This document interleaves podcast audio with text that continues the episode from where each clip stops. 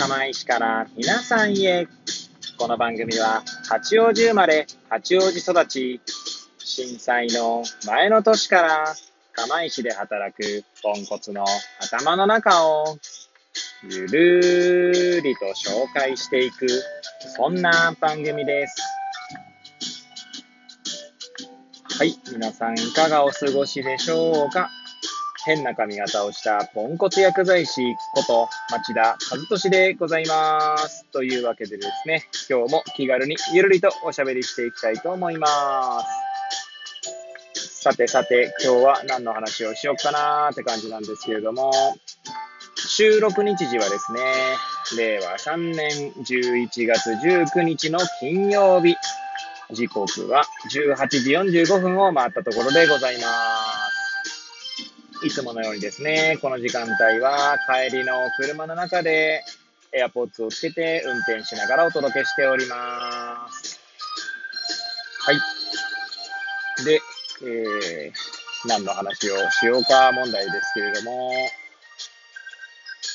えー、今日ですね、はい、11月19日の金曜日にですね、まあ、我らがっていう言い方も変ですけれども、岩手県を代表する、というかもう世界、日本を代表するスーパースターとなったですね、大谷翔平選手がですね、えアリーグのかなはい、MVP を、え獲得しました。はい。で、もうですね、えー、なんて言うんでしょう。一日中 そのニュースで、まあ、持ちっきりかなというぐらい、はい、めでたいことだなと思っております。はい。で、まあ、このニュースをきっかけにですね、まあ改めてですね、私自身ですね、岩手県民になったんだな、みたいな感覚に陥ったので、感覚だなと、まあ、改めて再認識しましたので、はい。まあそれについてちょっとつらつらと語っていきたいと思います。もしよければですね、最後まで、えー、お聞きいただければ幸いでございます。はい。いやー、なんて言うんでしょうね。私ね、出身はね、まあ、冒頭申し上げてる通り、八王子出身なんですけど、八王子出身の、まあ、選手とかそんなに、まあ、いないわけじゃないんですけど、まあ、大谷翔平選手が凄すぎるっていうのもあるんだと思うんですがね、おそらくもう日本人だったら誰でもすげえなって思うレベルの、まあ、偉業を成し遂げているわけなので、なのかもしれませんが、まあ、それを差し引いてもですね、じゃあ八王子出身で、なんか世界的に有名な人がいたかなとか、いたとして私はどう思うのかなとかね。って考えると、まあ、やっぱり岩手県民として岩手県出身の、まあ、方を応援したくなる気持ちっていうのが、まあ、芽生えているんだろうなと改めて思うわけですね。はい。で、まあ、そう、まあ、そんなですね、自分に気がついたのはですね、実は結構遡ってですね、えー、大谷翔平選手と同じ高校、花巻東高校の先輩にあたる、あ先輩っていうか、大谷翔平選手から見ると先輩にあたるですね、え菊池雄星選手ですね、え投手ですね、はい。が、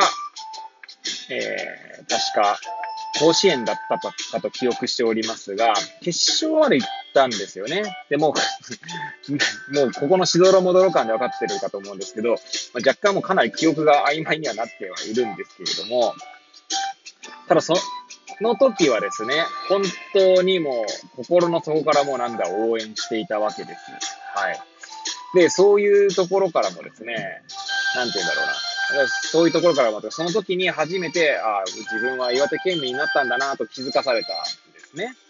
まあ、その後もですね、当然大谷選手の、まあそういった活躍もそうですけれども、まあそれ以外にもですね、あ以前にこのどこかの回で放送したかもしれませんが、釜石出身のですね、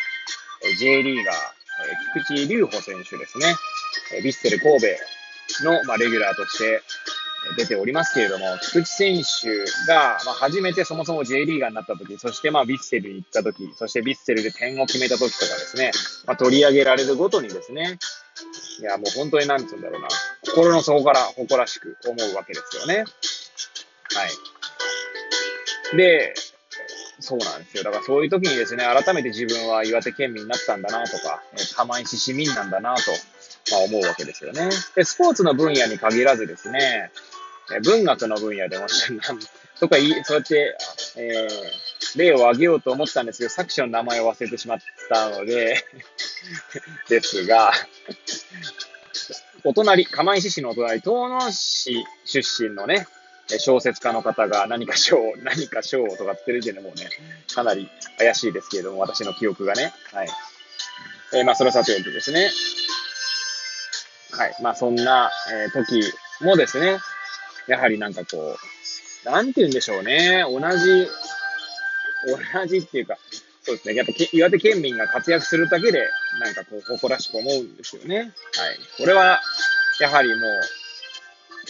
何度も言うように、岩手県民になったなぁなんて思うわけですね。はい。まだですね、岩手県に住み始めてですね、私はまだ11年目ぐらいぐらいなので、で、今39歳ですので、3分の1もですね、人生の3分の1も岩手県に住んでいないのに、まあ、こんな思いにさせられるというところですよね。まあ、これはですね、実はまあ、実はっていうか、まあ、他の方もですね、同じような感覚に陥ることあるんじゃないかなと思いますよね。まあ、直近に住んでいた、まあ、地域のことをですね、まあ、自分のなんていうんでしょう、故郷のように、なんていうんでしょうね、思い入れを持ってっていうね。やっぱその時間割引じゃないですけど、時間軸を考えると、はい。時間の年数だけでは、まあ判断できるんだけど、その濃密さというかですね、えー、まあ親近感というか、あとは、やっぱ直近の方が、えー、なんていうんですか、濃い、まあ記憶がね、濃いとかって言って、まあ、記憶がやはり鮮明な分ですね、思い入れが。出てくるのかななんて気を気もしますよね。はい。まあ、どうしてもですね、古い記憶っていうのは、まあ、あんまり鮮明さっていう意味では、薄れてくることはあるかと思いますのでね。まあ、そんな気もしないでもないですね。はい。で、まあ、えー、今日はですね、本当に、まあ、朝から、大谷翔平、大谷翔平と出ててですね、大谷翔平選手の、えリトルリーグ時代のね、監督の顔だったりとか、まあ、そのエピソードの中でですね、えー、まあ、地名が出てくるわけですよ。そうするとですね、ああ、きっとあそこなんだろうなとかもう想像つくわけですね。はい。あそこら辺もね、なんかこう、なんていうんですかね、知ってる単語が出るっていうのもね、やはり、その、なんていうんだろう。親近感を持ってそのニュースに接して、接することができるっていう要因なのかなと思いますよね。まあ、例えば私が一度も行ったことのない場所、まあ今、まあ例えばアメリカでもいいんですけれども、まあアメリカってでかいので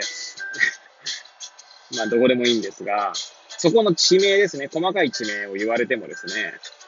あんまりこう、なんていうんですか、親近感湧かないと思うんですね。一度も行ったことないところとかだとね。はい。だからその地名を聞いてもですね、あまりこう、しっくりこないっていう感覚になるんだと思うので、そうですね。そういう意味では地名というものって大切なのかなって気,、ま、気がしますよね。花巻って聞くだけでですね、私の中には花巻の風景っていうのが、まあ、思い浮かぶわけですね。で花巻東がどこにあるかとかも大体わかりますので、ああ、そこで大谷選手は育ったんだなとかね。きっと、その花巻東の近くにあるこのお店とか行ってたのかなとかね。はい。そういう想像ができるんですよね。はい、想像力をかき立てられやすいっていうのもあるのかもしれないですね。これがですね、花巻というところに一度も来たことない人では、花巻出身のっていう単語を聞いてもですね、花巻の風景は、まあ、思い浮かば、思い浮かばないんですよね。ま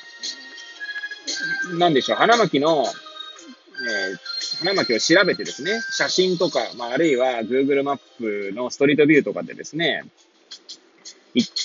なんだろう、いった感覚になったとしても、やはり実際にその場に行くとですね、匂いとか、その五感を、なんだろうフル活用した上での情報が入ってくるので、記憶に残りやすいと思うんですよね。で、記憶に残りやすいっていうことは、そのキーワードを聞いたときに思い浮かぶ情景っていうのも、まあ、より鮮明なものになっていくってことを考えると、まあ、親近感が湧くのはそれ当たり前なのかなって気もしないでもないですよね。はい。まあ、そんなことをですね、思う次第でございました。あ、そう考えるとです ね、まあ、さっきからそう考えたばっかりですけど、私は八王子の地名を言われては、すぐ思い浮かぶのかっていうと、まあもちろん思い浮かぶ場所もあると思うんですけど、八王子もですね、結構ね、行ったことない場所とかもあるのでね。まあ、あの、学生時代だと、特に私はですね、大学の時には、まあ、お隣というか、町田市の方に大大学がありましたので、八王子をこう歩き回ってたかっていうと、そんなこともないんですよね。はい。なので、やはりそういったことも影響してるのかもしれないですよね。八王子って単語を聞けば、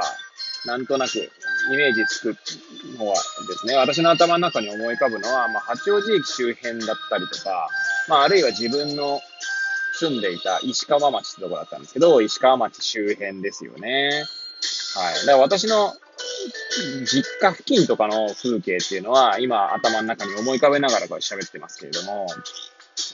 やっぱ知らない地名とかもあるんですよね、八王子の中にもね。はい。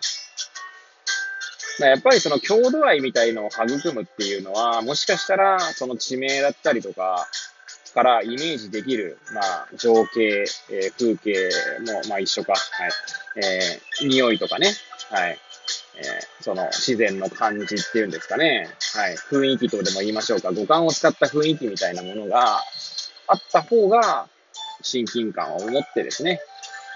その、それこそ郷土愛につながっていくのかな、なんてことを思いましたね。はい。えー、まあ、大谷翔平選手の、え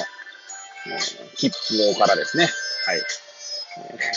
郷土愛について語ってみましたけれども、はい。いつものようにぐだぐだした放送でしたけれども、最後までお聞きいただき、誠にありがとうございます。これを聞いていただいた皆さんが、より良い一日を過ごせますようにとお祈りさせていただいて、今日の放送を終了したいと思います。それではまた明日皆さんお会いいたしましょう。さようなら。